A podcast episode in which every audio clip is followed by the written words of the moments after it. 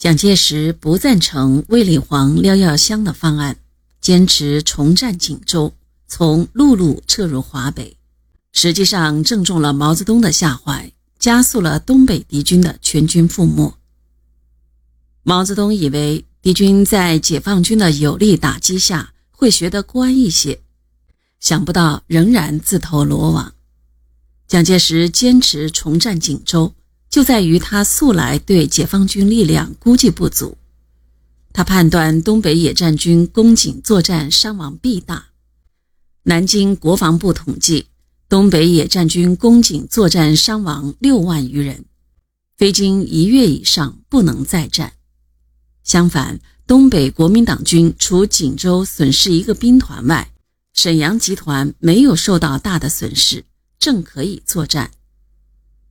蒋介石在沈阳的军事会议上说：“据连日空军侦察，共军大批向北票复兴撤退，我料定共军不会守锦州。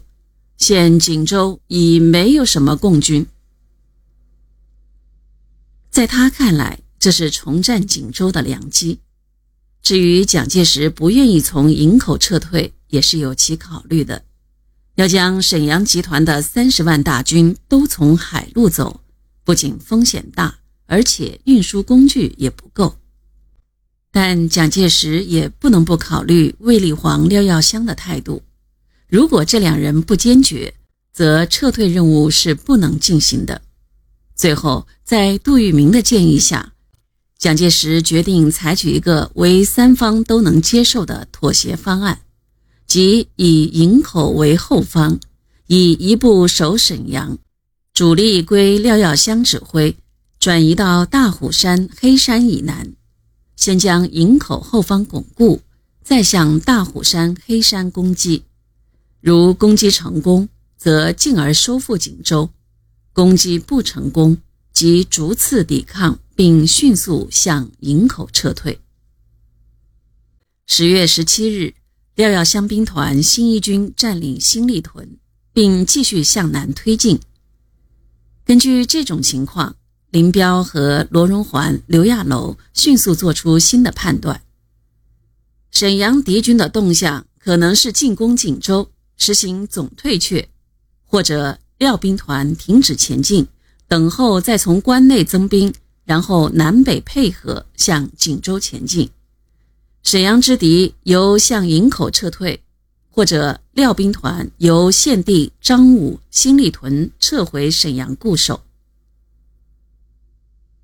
十八、十九两日，林彪、罗荣桓、刘亚楼数电中央，说：如敌继续向锦州前进，即采取诱敌深入方针，将廖耀湘兵团歼灭在沈锦之间；如该兵团停止在献帝。或向沈阳收缩，转向营口时，我军立即迅速包围张武、新立屯，以各个歼击之办法歼灭之，使其不能退回新民、沈阳和营口。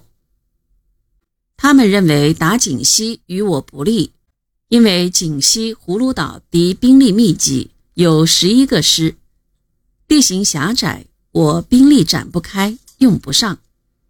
敌人可利用原有攻势抵抗，因此战斗不能很快解决。在我打锦州、葫芦岛期间，张武、新立屯之敌可能趁虚进占锦州，使我进退维谷，既不能打下锦西，又不能歼灭向锦州前进的敌人。